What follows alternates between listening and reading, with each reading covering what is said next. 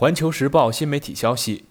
根据法新社一月十九号报道，捷克一名知名民谣歌手故意感染新冠病毒，结果不幸身亡。家人表示，他故意感染病毒是为了获取该国健康通行证，以前往一些公共场所。目前，捷克政府规定，只有接种疫苗或者是近期染疫痊愈的人们，才可以进入桑拿、剧院、酒吧以及餐馆等场所。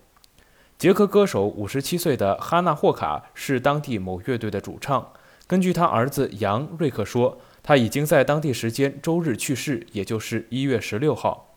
报道称，她的丈夫和儿子虽然接种了新冠疫苗，但他们都在圣诞节前感染，而哈纳霍卡是自愿接触病毒而造成自己感染的。他的儿子对捷克公共电台说。他决定继续和我们正常生活在一起，宁愿感染病毒，也不愿接种疫苗。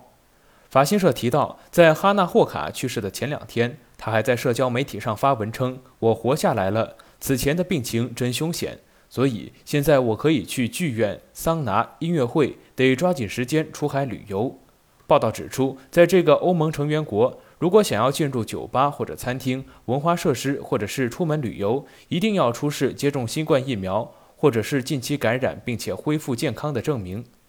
他的儿子将母亲的死亡归咎于当地的反疫苗运动。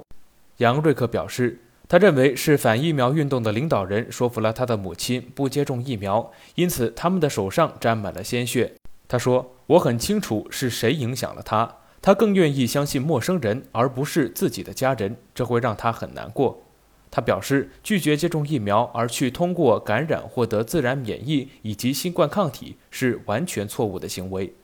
这里是羊城晚报广东头条，更多资讯请关注羊城晚报羊城派。